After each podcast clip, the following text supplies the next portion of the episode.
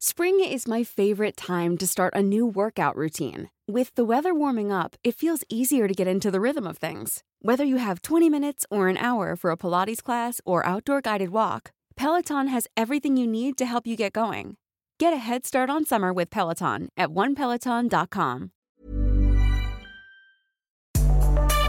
Más que arquitectura. Con los inexpertos Javier Alonso y Ángel Sánchez. Conoce todo el mundo de la arquitectura, diseño y construcción en una misma frecuencia. Kies 977 te presenta Más que arquitectura. Comenzamos.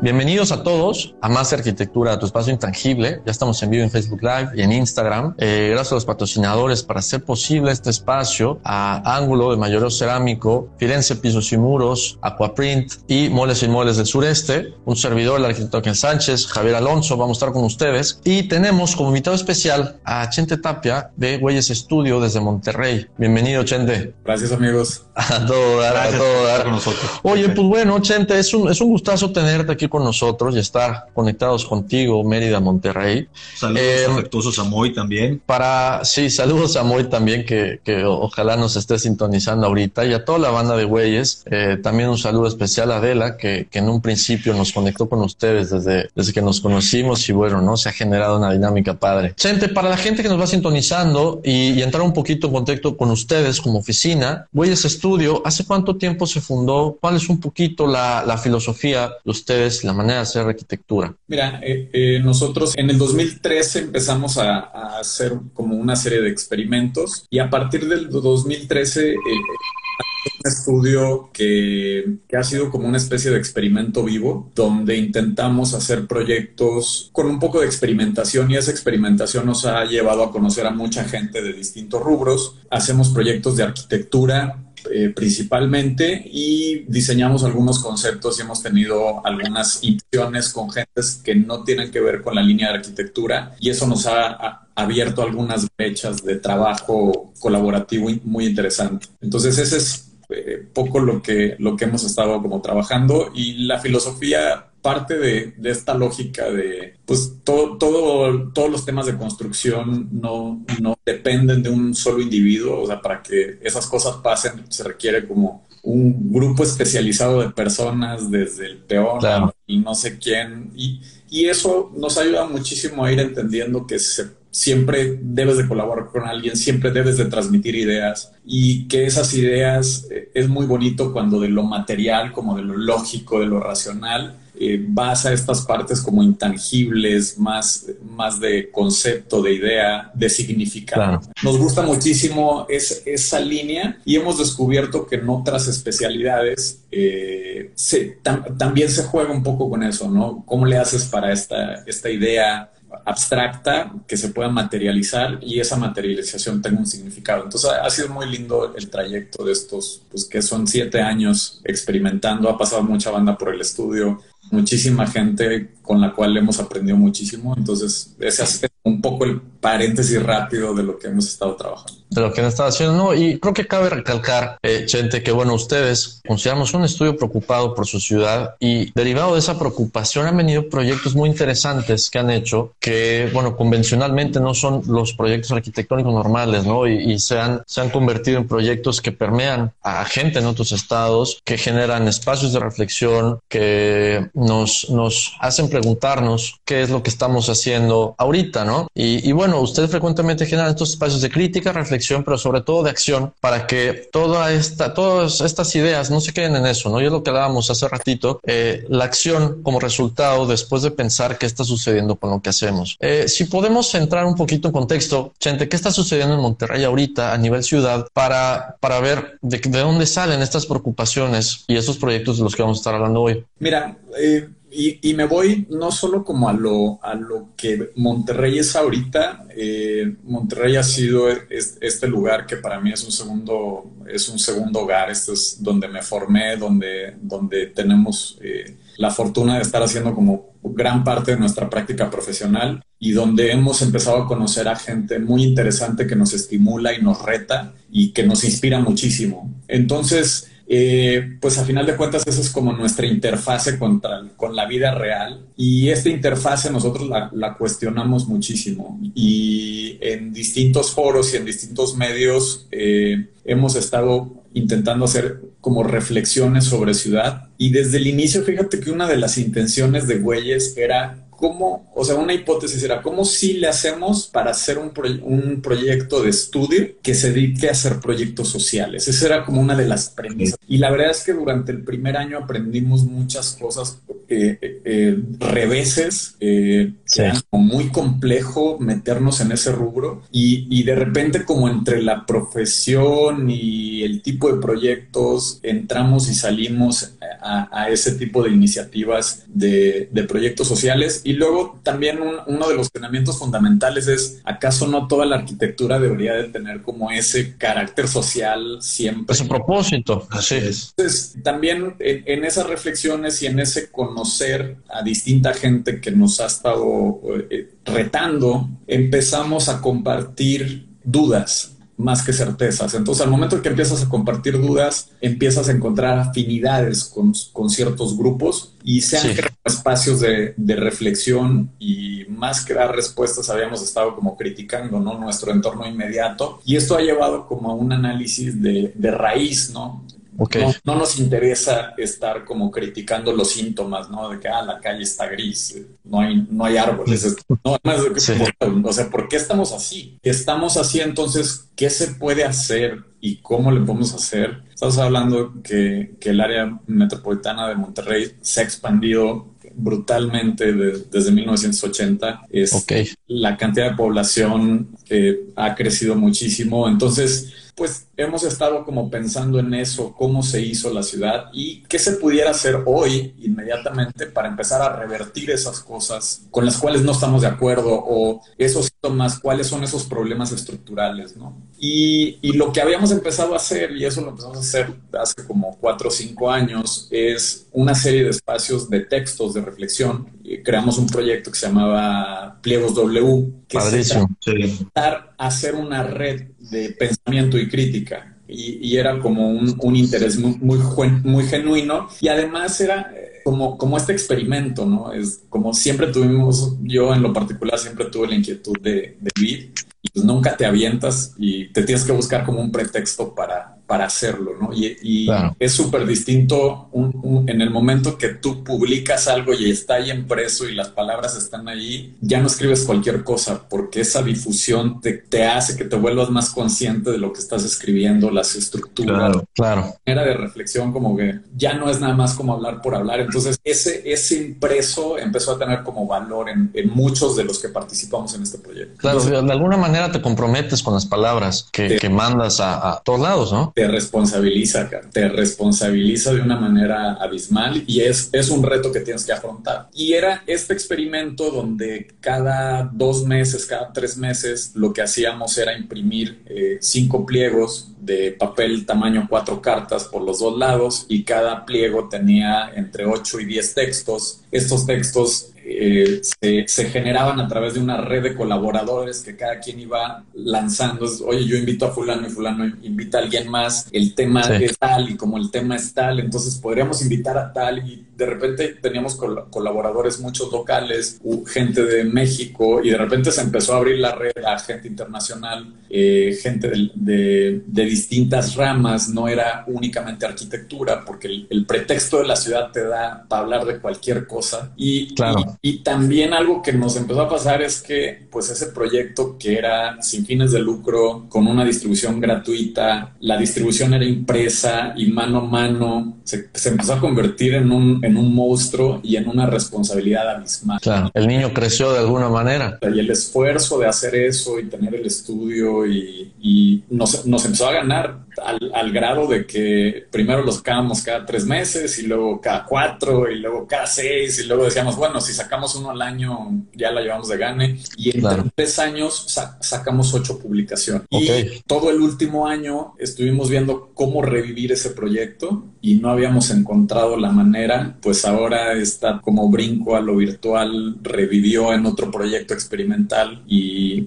empezó, empezaron a salir como cosas distintas, ¿no? Con un formato distinto, con una lógica distinta. Pero con un propósito muy similar, ¿no? El de comunicar esta, esta inquietud y generar reflexión en la gente igual. Ahora, este proyecto nuevo que mencionas, Chente, es Esporas. Esporas, este nuevo documento que, que migra a la parte digital, ¿cómo funciona? Porque, bueno, entendemos que W Pliegos fue un, una serie de, o, o, llamarlo un conjunto de textos que escribían diferentes personas en diferentes lugares, pero Esporas maneja otra dinámica, ¿no? Fíjate que hace rato estaba pensando que es, que es Espora. Eh, Espora, a final de cuentas, se ha convertido eh, en un grupo de reflexión y en un conversatorio. Nos, juntamos un grupo de personalidades que nos fuimos conociendo, ya sea en proyectos, en la academia, en Pliegos W o en algunas otras redes que tienen que ver de alguna manera con pliegos, con güeyes, con proyectos, con academia. Eh, está el arquitecto Armando Chávez de la Ciudad de México, fue director de Luis Barragán y ahorita está haciendo un magnífico proyecto de restauración del Nacional Monte Piedad. Este, está Eduardo Ramírez, que no es arquitecto, y él tuvo una publicación que se llamó Velocidad Crítica, a José Borrani, que tiene un estudio de estudios energéticos, manejo de agua y diseño de paisaje, entendiendo el paisaje como una herramienta para englobar todos, todas esas prácticas. Y hay varias, varias bandas del estudio, como Dani, como Javi, Moy se involucra, y nos prácticamente es un conversatorio que hacemos los viernes a las 9 de la mañana, y empezó como este espacio para compartir inquietudes. Así es como como siempre está, oye, pues, ¿y qué es? ¿Es un grupo de lectura o es un... es un club de toy. Es un club de toy, ¿no? Ahora, ahora ¿por qué, por qué esporas? Digo, pliegos está bastante claro. Era un documento que cuando despegabas de un clip y salían diferentes pliegos con estas reflexiones. Pero eh, esporas, ¿por qué, Chente? Fíjate que la idea de la espora es muy similar. La, la diferencia es que ahora es, es virtual, ¿no? Es como es esta pequeña semilla que, que va a explotar y que esperemos que llegue a ciertos lugares, que se va a estar moviendo en medios digitales. Esto no lo, no lo vamos a imprimir. De hecho, al día de hoy creo que la herramienta en la cual se ha movido es principalmente WhatsApp. Ok, buenísimo. Lo hemos publicado en Facebook o en distintos, distintos lados y más bien es este experimento que está buscando tierra fértil, ¿no? Para, para, poder, para poder crecer. Es, Germinar y, y, crecer. Qué buena onda. Qué bueno, pronto estaremos compartiéndolo también para que la gente, estamos hablando de este documento, de estas reflexiones que dices, Chente, eh, compartirlas con la banda, ¿no? Y que lo tengan disponible, lo encontrarán, pues ya veremos la manera de compartirlo, si no, un link de descarga, eh, una cosa así, ¿no? Ahora, eh, esporas como ejercicio de reflexión, pues bueno, y, W pliegos igual, pues han resultado bastante bien y generan esta, este tema de las dudas y las reflexiones. Y de ahí se pasa a la acción, ¿no? Esta parte tan importante de, de no quedarnos como arquitectos, que nos encanta platicar de la ciudad y cómo salvar, como decías, las calles grises y sin árboles, pero ir más allá. Y bueno, de ahí sale este otro proyecto que se llama Microjardines. Correcto. Sí, ese, ese fue un, un, punto y también ha, ha sido eh, resultado de una serie de colaboraciones con José Borrani de Global Sustainable Solution. Ok. Con él hemos hecho y hemos tenido como, la verdad es que un grato de conocerlo y de colaborar con él. Yo creo que en los últimos dos años el 90% de los proyectos casi los hacemos en colaboración con ellos. Y hicimos un proyecto donde hicimos eh, un, techo verde que le llamamos el jardín secreto. Y no tienes idea la cátedra y los aprendizajes que hemos tenido de, parte de él, de cómo, cómo replantear y cómo repensar el, medio ambiente, el entorno natural, eh, la idea de las ciudades, la idea de los jardines. Entonces, entre las reflexiones con él ejecutando el proyecto, muchas veces cuando estás haciendo un proyecto a veces empiezas a, descartar ideas porque no hacen sentido para el encargo específico o para los retos específicos. Pero no, no surgen ideas ahí por ahí que se quedan como a un lado. Y dentro de esas reflexiones nosotros a veces compartimos algunas de ellas en clase eh, con los alumnos, nosotros damos clase en el, en el TEC de Monterrey y varios alumnos les interesó, nosotros estuvimos como trabajando en esto y se empezó como a crear esta idea de, pues, ¿qué pasaría si pasamos de estas reflexiones a pues ya empezar a transformar la ciudad. A darle, a darle acción, ¿no? Y, y a través de proyectos eh, desde abajo, ¿no? No, no estos macroproyectos, sino como puntuales, pequeñitos, que sí podemos controlar, que pudiéramos hacer cualquiera de nosotros. Y el tema era cómo relacionas eso como con proyectos estructurales que tengamos en la ciudad. Entonces, le hemos estado dedicando como seis, siete meses a, a este proyecto que se ha venido gestando desde hace dos años. Ok. ahora ha encontrado tierra fértil para empezarse a, desarrollar. Ahora bien, este proyecto, eh, creo que cabe recalcar, gente, que eh, como intervención del espacio público es, es divergente en, la tendencia normal, ¿no? La tendencia normal del espacio público es para que la gente lo disfrute. Pero esta otra tendencia en, en la que desarrollan este proyecto de microjardines es más hacia el contexto natural, hacia los insectos, hacia los animales, y de ahí derivan precisamente los, los diferentes tipos de microjardines y, y partes de, de, este proyecto, ¿no? Sí, fíjate, fíjate que una, hemos visto que también hay hay mucha, bueno, uno, hay mucha gente que nos inspira y nos reta. Hay, me gustaría platicarles como de algunos proyectos específicos que están sucediendo aquí antes de entrar como a ese tema de para quién son los microjardines. Sí. Eh,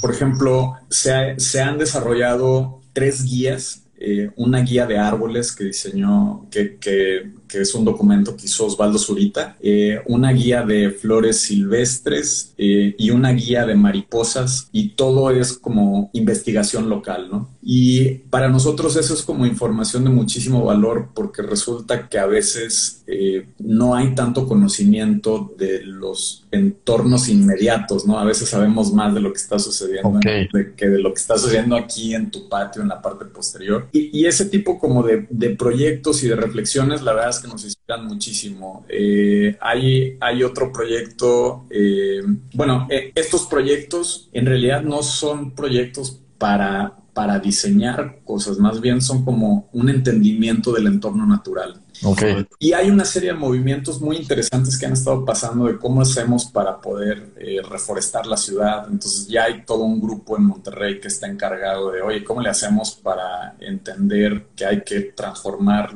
eh, nuestra, nuestro contexto a partir de, de una reforestación vigente? Eh, hay una serie de, de proyectos de qué hacer eh, de inversión en parques, donde estos parques empiezan a transformar y empiezan como a, subir de, calidad. Okay. Muchas de esas iniciativas también están centradas en cómo le hacemos para mejorar la calidad de vida de las personas. Entonces, estuvimos pensando nosotros qué podíamos aportar en, ese rubro y pensábamos que faltan una serie de proyectos específicos como que, que nos ayuden a, a resolver algunos problemas estructurales que también tenemos, que no necesariamente conscientes y que nos van a beneficiar de una manera casi como de tangente. Eh, Pero ¿a qué te refieres con, los proyectos, con, los problemas estructurales, eh, como sociedad o como infraestructura de ciudad? Eh, un, poco, un poco las dos, porque van relacionadas. Tenemos que entender este sistema como, como simbiosis. Algunas, no sé, hay, una serie de dudas, ¿no? Monterrey llueve y se inunda cada vez. Y entonces, pues, ¿qué estamos haciendo? No hemos entendido el manejo del agua de la ciudad, ¿no? Entonces, eh, la solución de, esas, de esos proyectos han sido hacer una serie de presas rompepicos con una inversión súper alta, pero seguimos cada vez más construyendo y aventando el agua a la calle, entonces la cantidad de agua que sigue en la superficie y que va a terminar a los drenajes pluviales que antes tenían otra carga, pues no, no lo hemos resuelto, ¿no? En vez de estar infiltrando el agua al subsuelo. Claro. Entonces, ¿cómo podemos empezarle a dar la vuelta como con proyectos pequeños a a, estos problemas tenemos temas de calentamiento, tenemos temas de contaminación de aire. Entonces veamos cómo, o sea, cómo sumas, ¿no? Parecen estos proyectos muy lejanos y que no pudiéramos hacer nada, ¿no? Al respecto. Ok. Microjardines, la verdad es que son pequeños jardines que intentan dar un servicio ambiental. O sea, más que estén diseñados para las personas, estamos pensando en dar un servicio ambiental. Entonces, ese servicio ambiental al día de hoy lo tenemos catalogado en cuatro, cuatro rubros rubros. Unos son jardines de polinizadores, otros son jardines que van a estar enfocados más al tema de las aves, otro va a estar enfocado más como al manejo del agua y el último va a estar más enfocado a las islas de calor. Y son estos proyectos que, que creemos que también son necesarios porque no nada más reforestar, la, naturaleza siempre vive como en simbiosis y hay como múltiples ecosistemas y a veces como creemos que todo se va a resolver solamente plantando árboles. Es, obviamente se necesitan los árboles y qui no hay que dejar de hacer ese gran esfuerzo que están haciendo todos, pero también hay que complementar desde otros. Ir más allá. Ir más allá. Y también los árboles tienen como ciertas escalas y ciertas alturas y ciertas condicionantes que a veces no son factibles tenerlos en la ciudad en ciertos puntos específicos, los cuales podrían utilizar estos otros pequeñas fracciones de jardines que sumen al impacto ambiental que hagamos en, total. Entonces, este es este proyecto que ha surgido como un experimento y pues vamos a intentar hacer este proyecto como open source de diseño de microjardines y compartir una serie de guías, abrirlas al público para, para hacer, intentar transformar el área metropolitana de Monterrey. Ese sería como el sueño, ¿no? Y, pues... Ahora, para, para entender, Chete, la, escala de un microjardín y entenderlo dentro del diseño open source, del, diseño colaborativo, eh, del diseño que también no, no, es tanto un diseño arquitectónico en la, en la manera convencional de hablarlo, sino eh, un tipo de autoconstrucción con esta dirección eh, de recuperación ambiental dentro de la ciudad, ¿no? ¿Cómo podemos entender físicamente cada uno de estos? Me decías que tienen cerca de cuatro microjardines por terminar en, en Monterrey ahorita. ¿Cómo les va con eso? Por empezar, están por empezar. Ah, por empezar empezar. Ya los tenemos identificados, ya están en proceso de gestión y ya estamos a punto de arrancar con, con ellos. Es, mira, ese, ese, fue como uno de los puntos de partida, ¿no? O sea, la visión de microjardín. Y creo que hay como ciertos estigmas que teníamos que cuestionar de fondo, al menos en el norte de la ciudad cuando se habla un jardín, se habla como de, de estos lugares bellos que tienen como una función ornamental. Entonces, como empezamos es, a ver, entonces, ¿qué sí es y qué no es un microjardín? Claro. Entonces decíamos, mira, pues, un microjardín no es algo ornamental. Si no ayuda a sumar a un ecosistema específico, no es un microjardín. Un microjardín no es un pocket park. Es, los microjardines caben adentro de los pocket park, pero, pero en realidad estamos pensando en una escala como más pequeña. No es un huerto, no es un vivero, no es una hortaliza, eh, no, porque esos tienen como un fin de beneficiar al ser humano casi de manera directa, ¿no? Yo planto para claro, sí. No es un parque, no es plantar un árbol, no es arrear un arreate con, con, con, un árbol. Entonces, no, también estuvimos pensando que no debe ser un tema de monocultivo. Los monocultivos empiezan como a atraer a ciertas especies específicas y de repente eso genera como ciertas sobrepoblaciones o desequilibrios. No, no son tan diversos. Y cuando nos fuimos al tema de la escala, al día de hoy lo que vamos a prototipar son microjardines de entre 10 y 20 metros cuadrados. Y estamos haciendo todo esto de investigación de cuántas especies, qué especies, más o menos cómo debe ser el diseño del sustrato y donde tiene, empieza a tener un valor relevante con la especialidad de urbanismo, arquitectura, es que un microjardín no se trata de ponerlo en un área verde, más bien para hacer un microjardín con el concepto que nosotros estamos planteando es, debe ser un espacio inerte, claro. si hay concreto, mejor. O sea, ahí es donde tenemos que empezar a recuperar. Claro, actuar.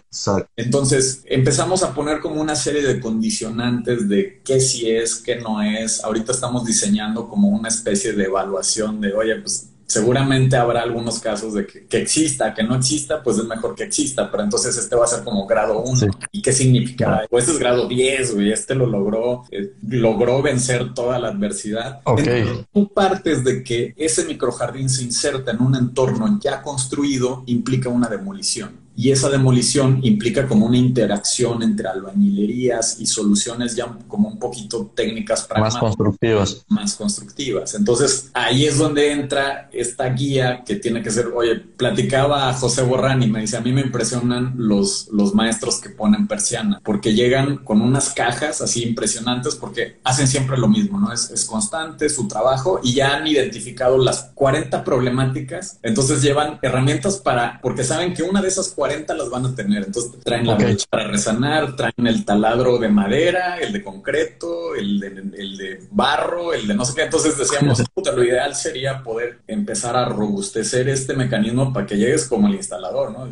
Llegas y pruebes. Y hacerlo rápido, concreto. Hemos estado como intentando costear, ver cuánto va a llegar a costear para que cuando lo vayas a entrar sepas más o menos para dónde va a ir. Entonces, sería esta guía que te ayudaría a entender qué funciones ambientales debes de tener y qué detalles técnico-constructivos hacer dependiendo de tu contexto. Entonces, pues de repente se nos va a hacer una...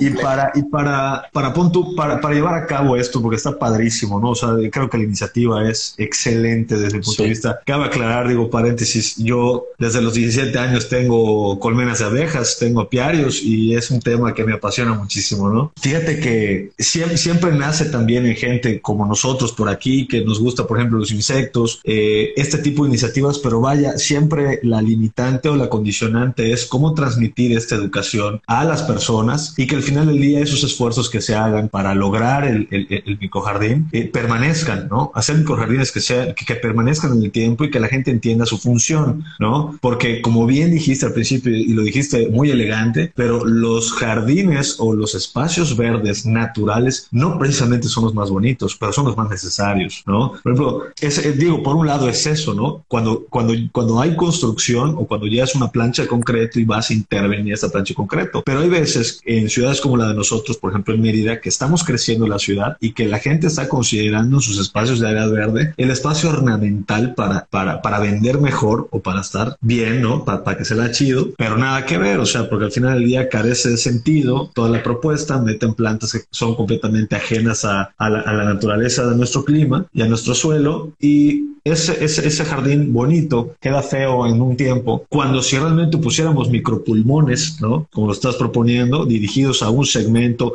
o a una especie de fauna, pues realmente podemos generar ese equilibrio dentro de la ciudad, ¿no? Pero ahora, todo esto te lo planteo porque es lo que me tiene a mí con, esta duda, ¿no? Cómo ustedes vencen estas limitantes de educación, intervención y permanencia. Mira, muchas de las dudas que me haces yo también las tengo, ¿eh? Lo que nos había pasado, y les comparto esto, que no tiene que ver con microjardines, pero tiene que ver con el tema, es que en muchos proyectos sociales que hemos intentado hacer, a veces la ambición de transformación es tan grande, que la solución se vuelve tan grande y tan compleja que terminas sin hacer nada, y terminas con un parálisis por análisis y terminas trabajando un chingo y al final terminas con una gran investigación. No se concreta nada. No concreta nada. Entonces, algo que nosotros decidimos hacer, y eso es como muy, muy, muy feliz de, de, escucharlo de, de Borrani, decía, oye, pues es que a mí lo que me gusta es echar la semilla. Y yo le decía, bueno, a mí lo que me gusta es investigar, y a él también, pero él prefiere estar en, echando la semilla. En campo, sí, claro. Y yo, pues por más que me guste echar la semilla, la verdad es que no tengo los conocimientos como los tiene la curiosidad o la, la audacia de esa entonces decíamos, ¿por qué no empezamos por los dos lados, no? Por un lado es como esta parte teórica, recaudar información, hacer el manual y hagamos los primeros, Entonces, un poco a la pregunta que tú haces es, el reto que tenemos de aquí a final de año es hacer 20. Ok. Okay. Va a ser 20, Es, dejemos de pensar en vamos a hacer mil, vamos a hacer 20. Y 20. Este, uno de los retos es monitoreémoslos, estudiémoslos y mejoremos, hagamos después una siguiente guía con los aprendizajes de esos 20. Correcto. Y la intención es esas guías estarlas colgándolas para eh, en alguna plataforma o a través de redes hacer esto como abierto para que cualquier persona, si tiene la curiosidad o la iniciativa, que pueda hacer sus propios experimentos, ¿no? Entonces, la intención día, pues, entre más lo hagamos, mejor y no tenemos al día de hoy una estrategia de comunicación porque no estamos ahí todavía. O sea, porque todavía esto sigue siendo una hipótesis. Yo creo que si después de los 20 a lo mejor nos rajamos y le hacemos cambios a la guía.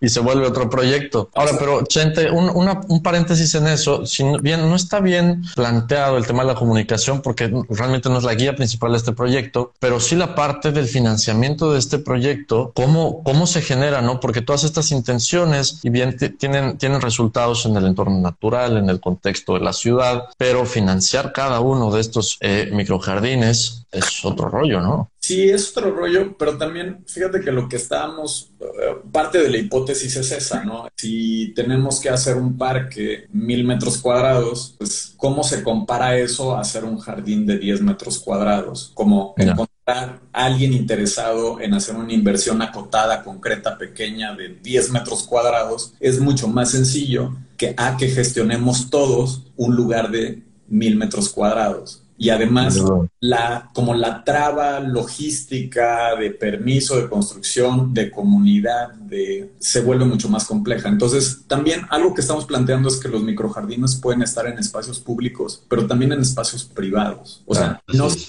no significa que esto lo tiene que hacer el gobierno. Y más bien el proyecto surge de cómo nos hacemos todos responsables. Y parte de la respuesta sería que, oye, pues si yo tengo esta guía, ¿cómo le hago para para yo hacer esto. Y, mil maneras. Y, y, lo ideal sería que todos vayamos aprendiendo y que vayamos sumando a esta, a esta iniciativa, ¿no? De cómo sí experimentar a través de esto. Y, y puede unirse un poquito a la idea de cuando tenemos un proyecto de mayor escala, gente, en, en, arquitectura y hay un área de donación, considerar que las áreas de donación también puedan ser aportaciones del proyecto para el contexto, no para la normativa de la ciudad, no para el ayuntamiento, sino para la ciudad misma, ¿no? Sin importar si se lo va a adjudicar el gobierno u otra iniciativa privada, sino eh, considerar un microjardín dentro de un proyecto es, es un plus realmente para, eh, para que la ciudad pueda seguir funcionando, pueda seguir siendo sustentable. Y, y, fíjate que también a, a, lo mejor parafraseo tantito tu frase, porque pues el objetivo es que no haya cinco. O sea, para que haya un impacto con este tipo de proyectos, pues en una calle debería haber 30, ¿no? Y en una sección debería haber 300. O sea, para que en realidad tengan un impacto real. Entonces, veo, veo factible estos experimentos para em, empezar a entender esa logística y hay muchísimas ciudades que han hecho programas de beneficios. Eh, en, México como que el, reglamento es prohibir, pero tal vez deberíamos de estar trabajando como con incentivos, ¿no? Es como, oye, es que esto entonces va a suceder. Te ganas esto otro. ¿Qué pasaría si todos empezáramos a adoptar cachitos de calle, cachitos de...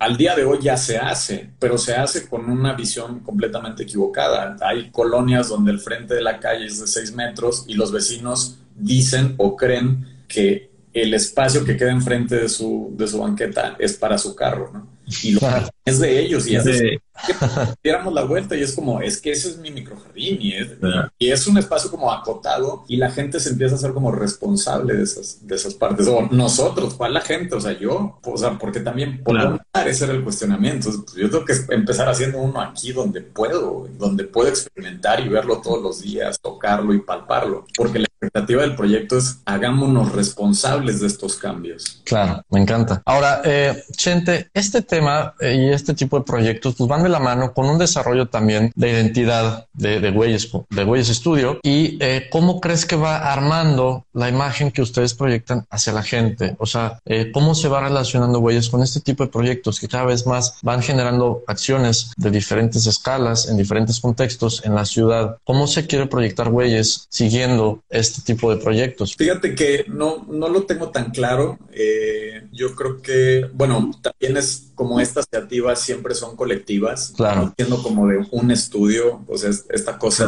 entre global y pase, necesita sumarse más gente y que esto se, se convierta en como algo más grande. No lo vemos como este ejercicio únicamente del estudio y más bien creo que la postura debería ser eh, al revés, es como completamente fuera del protagonismo es ojalá que este proyecto no tuviera que depender de nadie para que estuviera funcionando. Claro. Eh, creo que las proyecciones y eso termina sucediendo cuando crees en las cosas y cuando estás convencido que quieres hacer algo, pues empiezan a suceder cosas que a veces ni siquiera lo tienes claro, ¿no? Y eso nos ha pasado como en distintos tipos de proyectos. Sí. Y a veces lo más sano es no estarte preocupando por qué va a pasar y más bien como actuar y hacer. Hacer. Hacer, hacer, es, hacer cosas, ¿no? Hacer cosas. Y pasar claro. de lo que hablábamos al principio, ¿no? De la queja de, ah, es que Monterrey está bien gris, ah, es que el espacio público, ah, es que, ah, bueno, pues yo ya puse un microjardín, vienen no se claro, una mariposa. Rediseñarlo, güey, porque no llegó Hay que, hay que cambiarlo, güey, pero es, pero es un ejercicio constante que es mucho más productivo que la simple crítica, ¿no? Y ahorita que todos somos unos expertos de crítica en redes sociales y criticamos artículos y criticamos personas, ¿tú por qué no mejor eh, poner toda esta energía en algo tangible en los espacios que sí vivimos, ¿no? Y, pues y de ahí viene... A presumir los hechos, ¿no? Exacto, a presumir los hechos y no tanto qué tan inteligentemente creemos que podemos criticar lo que sucede a nuestro alrededor. Y, y de ahí, bueno, viene esta otra preocupación, eh, Chente, eh, hablamos hace un momento, como arquitectos y como ciudadanos, ¿qué más te preocupa? ¿Qué más les preocupa en, en Güeyes? Me decías, hay dos puntos. Uno, la producción de comida y otro, el cuestionar la arquitectura que hacemos. ¿Qué hay del, qué hay del primero? Del primero son, son cosas que a veces surgen de reflexiones bien estúpidas de, oye, güey, pues ya cambió la pandemia, ya está Walking Dead en la calle y yo qué sé hacer, cabrón desde aquí. No, pues arquitecta, no, pues bien, gracias, güey. O sea, pero qué cosas como primarias, inmediatas puedes saber, ¿no? Y, me empecé a dar cuenta que muchas cosas las sabemos como en la teoría, pero en la práctica estamos muy lejos, ¿no? De, ser capaces de cosas. Y, un tema que, que, la verdad es que va muy relacionado con esto de las pláticas con Borrán y de ver cómo otros hacen, han, han hecho intentos, es como esta, esta producción de, de, de alimentos. Hay un proyecto súper lindo, muy inspirador que se llama Huerto Urbano Monterrey. Eh, si pueden, denle, denle, un vistazo. Este, y tiene como distintas, como distintos eh, líneas, pero pues el reto es cómo hacer para producir comida en el interior de un área conurbana tan agresiva y, el planteamiento no es ese, pero a final de cuentas el contexto es ese, ¿no? Es una ciudad eh, muy contaminada por el aire, entonces cómo si eh, producir comida en, el interior y pues muy inspirado por, por, por el equipo de, de, Huerto Urbano, este, empecé a meterme en esas cosas y pues ahorita andamos produciendo por allá lechugas en un balcón, yo en un departamento, entonces... Este... Ah, bien, tu Instagram. Y, y, entender esa frustración que a veces, bueno, no saldrá de esos primeros cultivos, ¿no? y bueno, el, primero fallado y el segundo, pero se vuelve un, ejercicio de esfuerzo que a la hora que sí sale la comida, eh, pues comestible, ¿no? Dices, wow, qué, qué bien que la, puedo producir y ahora nos sirve de alimento en la casa. y, y, empiezas a entender muchísimas cosas de lo complejo. Claro. de quemar, güey.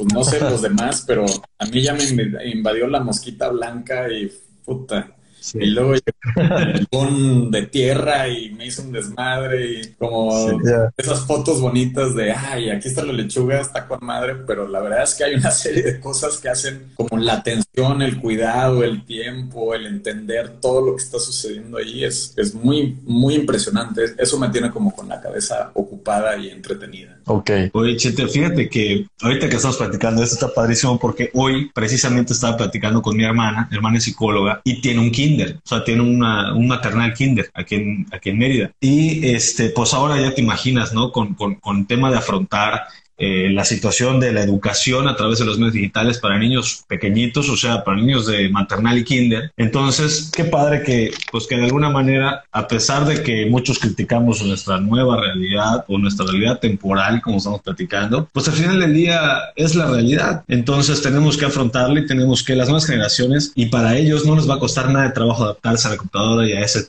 esquema de, de, de, de aprendizaje. Nosotros somos los que vamos a sufrir más, ¿no? Al final del día. Pero vaya, todo esto se resumió en que yo le dije, oye, a mí me encanta y coincido mucho con, con las pasiones de, de, de, los jardines que estás platicando. Le digo, oye, ¿qué onda con la permacultura? O sea, ¿por qué los maternales o por qué las escuelas de niños no tocan el tema de la permacultura como una, como una materia básica, ¿no? Y yo creo que acá habría que tocarle la puerta a los educadores, a los maestros de niños, a las escuelas y también en temas de cultivo a tocarle la puerta a las empresas que, que dicen ser diseñadores de paisaje y que te ponen flores bonitas y que no aportan nada a un ecosistema, ¿no? Entonces, eh, vaya, yo sé que hay diseñadores de paisaje muy inteligentes que, que, saben de esto que estamos platicando, pero otros que realmente se van por la foto, ¿no? Como también hay arquitectos que, que se van por la foto y otros por el espacio, ¿no? Entonces, yo creo que es, es, algo, es algo que hoy precisamente en la mañana tocamos, ¿no? Porque yo, de hecho, yo tengo un hijo de dos años y medio que va a entrar en ese esquema de escuela. Le digo, oye, qué padre que los niños pequeños empiecen a hacer, por ejemplo, terrarios, empiecen a, a sembrar el frijol frijolito, a sembrar las lentejas, ¿no? A tener un pequeño huerto en la casa, cuidarlo, porque ahí, como acabas de mencionar, resumes muchísimas materias de vida, ¿no? Muchas veces, entendiendo la permacultura desde, desde edad temprana, puedes, eh, puedes eliminar o ahorrarte otras materias que te hacen ser una persona que reconozca su contexto, su cultura y su, y su, y su ah. sociedad, porque ya sabes permacultura. Entonces, y si ya encontramos la fuente, pues solamente hay que hay que trabajar y exprimirla, ¿no? Fíjate que un concepto que a mí se me hace bien interesante, que vale la pena, y esto ya entra como en los rubros de, diseño, es que sí debemos de, replantear el concepto de belleza del paisaje. O sea, porque desde ahí está como el problema, ¿no? El, o sea, yo, yo he descubierto a través, por ejemplo, de Osvaldo y de Borrani, que de repente eh, vamos, andamos haciendo como caminatas y me empiezan a hablar de cosas que yo nunca había volteado a ver y de repente lo empiezas a observar y dices, puta, sí está con madre, está bien bonito. Está con madre.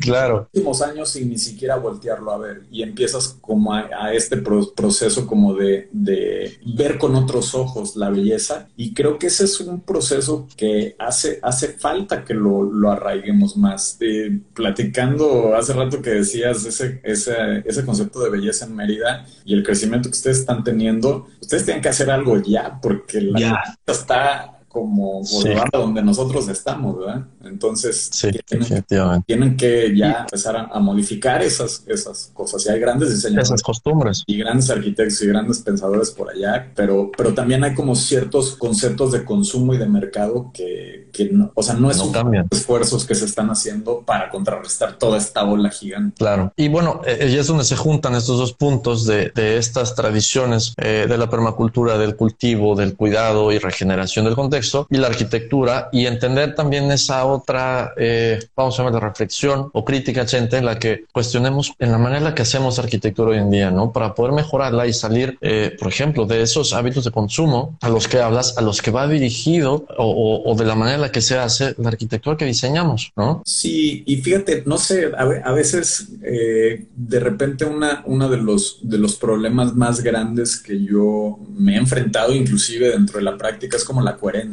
porque creo que el discurso ya está claro. O sea, yo veo ahora en las nuevas generaciones de, o sea, me hacen una presentación alumnos y te dicen, y entonces seleccioné eh, plantas del sitio, y entonces hice esto, y entonces como que hay ciertos conceptos, pero parece que no han permeado bien, ¿no? Porque a veces hasta en la manera en que nos expresamos delatan que no estamos entendiendo de qué, de qué hablamos, ¿no? Por ejemplo, yo aprendí mucho este tema de... Y, entonces en esta zona hay verde. ¿Qué es verde? ¿Quién sabe? ¿Es, ¿Es, una huerta o es un jardín ornamental o es... O sea, verde, o sea, el tema del paisaje es, es gigantísimo. Claro. Como o, de repente hablar de, oye, y entonces esto es un área comercial responsable. Y es de que, híjole, pues área comercial responsable. ¿Responsable? ¿Cómo? cantidad de escalas para Es como tienes desde la tienda retail, la boutique, la no sé qué, la escala intermedia, servicios, este, store in store, eh, distribuidor. Entonces, es, esas cadenas creo que nos falta sensibilizarnos un poco más para poder, para poder dar respuestas un poco más certeras. Me da gusto que yo sí veo en las, o sea, he visto varios lives, he visto como varias charlas y de repente también en empieza a ser como este lugar común, ¿no? ¿No crees? Como de que, ah, sí, estoy de acuerdo. Es de que, pues sí, pero y luego, o sea, esto es de, de, la palabra a la transformación, ¿cómo se llega? Y a nosotros nos, te platico una, un fail que nos pasó así terrorífico. Llegamos a un proyecto de poca inversión y de repente dijimos, bueno, en el plano le pusimos, ¿sabes qué? Mira, vamos a acotar esto y que no se toque el resto del área, porque ni siquiera hay, o sea, si quitamos la vegetación, ni siquiera hay para volver a plantar. Entonces toquen, vamos a hacer un una huella muy controlada, hagamos esto. Y luego llegamos al terreno, y estaba pelonca. Y era de que, madre, ¿qué pasó aquí? Y, y, de repente son, son cosas culturales, ¿no? O sea, llega el responsable y dice, no, hombre, hice una excelente negociación. Mira, logré que en la venta me dieran ya el terreno desmontado y planito. Y, Exacto. la gente tiene ese concepto, ¿no? De, de, ah, pues, pues es que entre más plano el terreno es mejor, entre menos árboles también es mejor, porque entonces ya no batallas donde pones la arquitectura, pero y luego, bueno, y en todo ese espacio desmontado, ¿qué vamos a hacer? Ahora hay que invertir más. Ahora ¿Cómo todo ese verde que quieres poner después? O todas estas modificaciones por hacer el terreno planito de corrientes de agua y cosas. Entonces, hay ciertas cosas culturales que tenemos que trabajar muchísimo entre todos y se tienen que hacer como un poco más evidentes, porque también la persona que lo hizo no lo hizo de mala fe, o sea, creyó que estaba haciendo algo positivo, es como, ah, pues con madre hice esta negociación y con madre.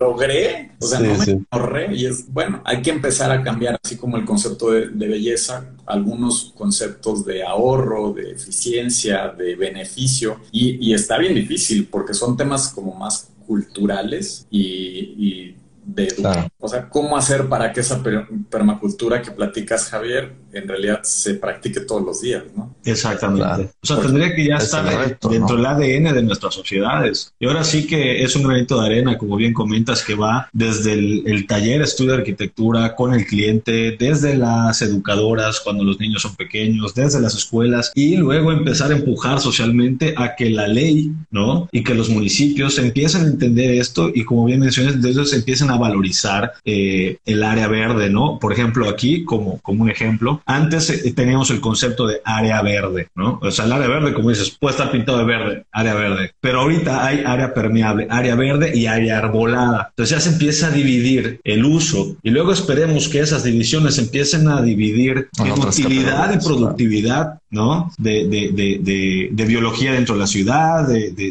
de, pulmones y que al final del día, bueno, se entiende muy, muy rápido a veces de que viene una persona y dice, ay, sí, a mí me encanta el jardín, pero cada dos meses manda a fumigar. O sea, ¿cómo entiendes el jardín sin insectos? ¿no? O sea, sin esa vida que realmente le, da vida a la parte verde. hizo cortocircuito. Ahora, Chente, se nos, se nos va acabando el tiempo el día de hoy. Eh, ¿Con qué idea nos quedamos? Esta sensibilidad que debo reconocer que han, ejercitado cada vez más este músculo ustedes por allá y, ejemplos son estos proyectos que nos platicas. Yo creo que el mensaje está un poco claro de, que entendamos todos los demás ir por este camino, no solamente la reflexión, la idea y la crítica, sino la acción para generar pequeñas cosas en la ciudad que vayan cambiando la manera en la que vivimos y mejorando lo que, lo que nos hace vivir ahí, ¿no? Sí, y fíjate que estamos en una época que a mí se me hace, dentro de todas las cosas que están pasando, en una en una época como de, de caldo de cultivo de oportunidades. Sí. Porque ya las constantes están cambiando y no hay respuestas claras, pero eso da oportunidad de empezar a crear nuevos caminos. Entonces, eso creo que es muy positivo y más bien deberíamos estar ocupados pensando en qué es que esos otros caminos podamos empezar a, a, trazar a partir de este momento. Buenísimo. Chente, eh,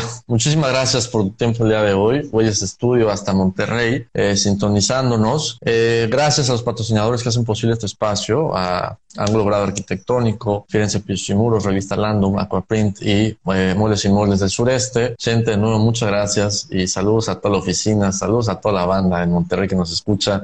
Gracias por tu tiempo. Oigan, un gusto volverlos a ver, Javier, Ángel, este, y pues por acá hay pasando, están pasando muchas. Les mando un abrazo bien fuerte y saludos a la banda de por allá. Muchas gracias. Muchas gracias, Chente. Pues nos vemos pronto, espero. Aquí tienes tu casa y bueno, si vamos para Monterrey ya te visitaremos también. Estaremos en contacto. Muchas gracias, man, y un, abrazo. Gracias, Chente. Hasta la próxima.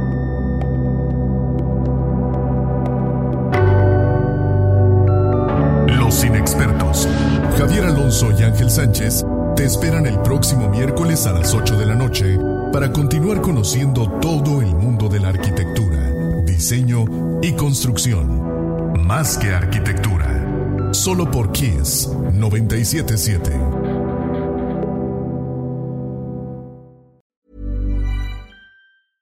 Hey folks, I'm Mark Marin from the WTF podcast and this episode is brought to you by Kleenex Ultra Soft Tissues your ally to help tackle your allergy symptoms this season. I love the change of seasons, but nobody loves pollen and all those other things floating in the air that make you sneeze during this nice weather. Kleenex Ultra Soft tissues are hypoallergenic and allergist approved. So fight back against watery eyes and runny noses without worrying about irritating your skin. For this allergy season, grab Kleenex and face allergies head on.